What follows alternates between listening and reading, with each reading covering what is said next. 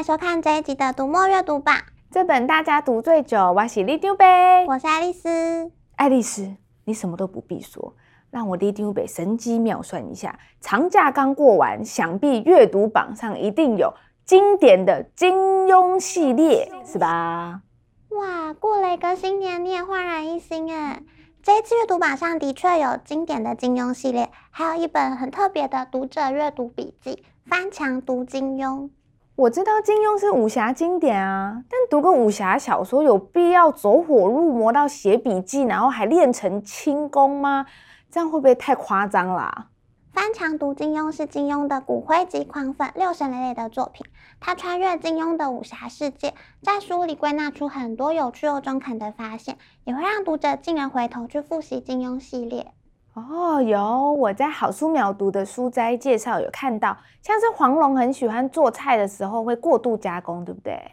没错，他把豆腐削成球去蒸的二十四条明月夜，真的是很过度加工。还有这本书归纳出金庸小说的四大定律：表哥是男神，师兄当备胎，医生老婆坏，天德最悲哀。哦，你这么一说还蛮有道理的，金庸小说里的表哥都是男神呢。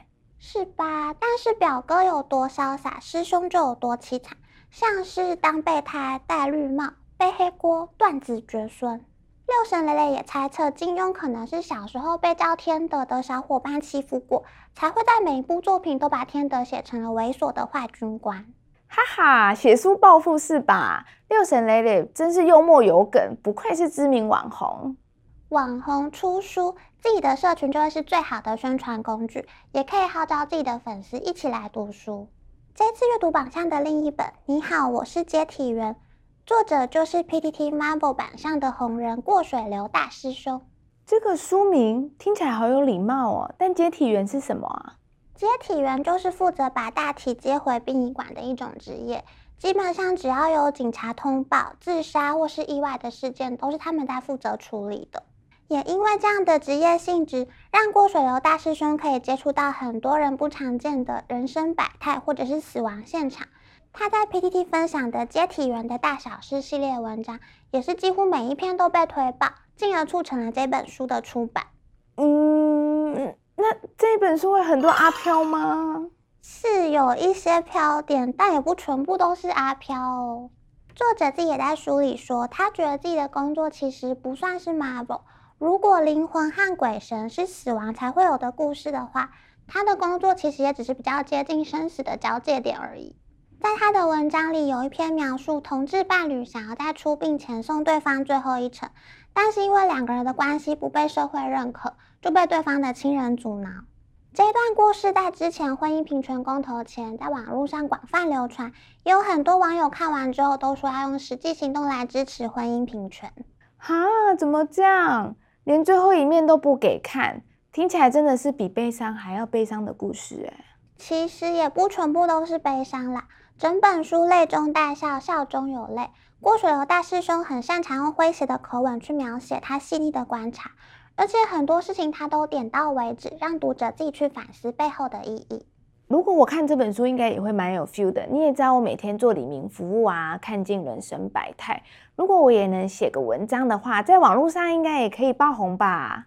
好哦，真心希望你新的一年可以开始写第一个字。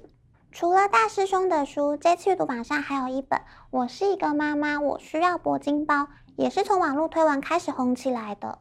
哇，这本是像购物狂的异想世界吗？里面都有很多精品名牌这样。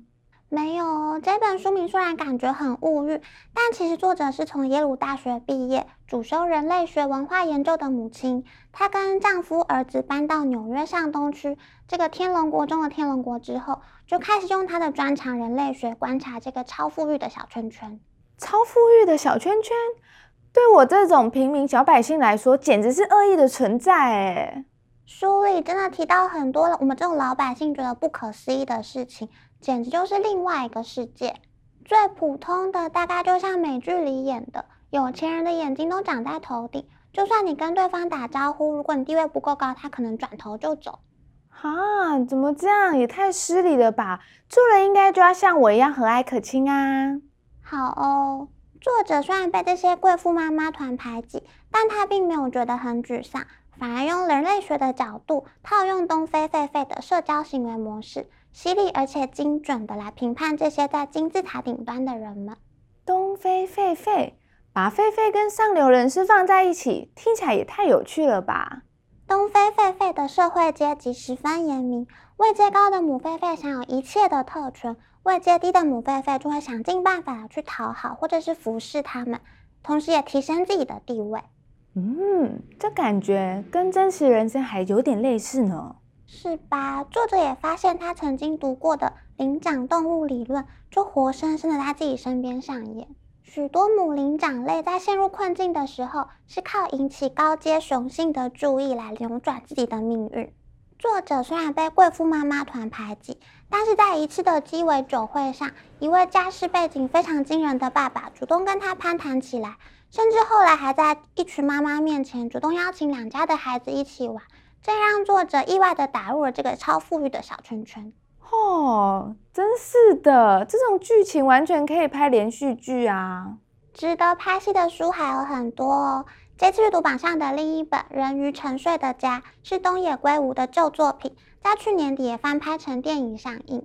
人鱼是 Under the Sea 的那种欢乐路线吗？完全不是。书里的人鱼是因为溺水而脑死的女儿，但她的父母不认为脑死等于死亡，想尽办法用最新的医疗科技维持女儿的生命状态，甚至进一步的刺激神经，想要让女儿有表情、有反应。嗯，这样听起来怎么女儿有点像是傀儡啊？这样会不会有争议啊？这部作品就是在探讨道德和人性的两难，还有到底以爱当成名义，能不能合理化原本不合理的事情。哦，怎么这么有戏？难怪看过电影的人都会回来看小说诶。除了这本之外，我们之前提过的《暗夜飞行者》也是书和影剧同样都让人期待的作品。顺便提醒一下《暗夜飞行者》的粉丝，影集这个月要在 Netflix 上播出喽。嘿，他们选书的眼光很精准诶，感觉可以制作出一些厉害的节目，是吧？这次阅读榜上还有一本很畅销的《怦然心动的人生整理魔法》，作者近藤麻里惠也在今年一月推出真人实境秀，一集会拜访一个家庭，用他的怦然心动整理术帮助对方整理房间，同时也整理人生。哇，感觉好励志哦！这种书最适合岁末年初来阅读了。一起来脱离杂乱环境和满满的厌世感，跟着里长伯一起重新出发。这次的阅读榜上有骨灰金庸粉的阅读笔记，接体员大师兄的鬼故事人情味，人类学家眼中的纽约天龙国，还有好看到改编电影和实境秀的日本畅销书，李丢北都帮大家整理在这里喽。除了试读买书，也别忘了帮我们按赞、分享和订阅我们的频道哦。读墨阅读榜，这本大家读最久，我们下次见，拜拜。哎，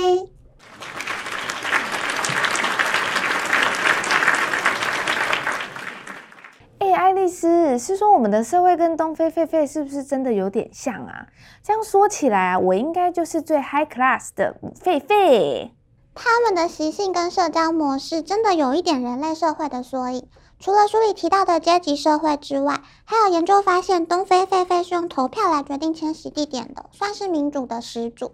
还有东非狒狒的学名是 Papio anubis，又叫做阿努比斯狒狒和橄榄狒狒。哦，我其实只是随便问问的啦，我没有真的要跟你讨论学术啦。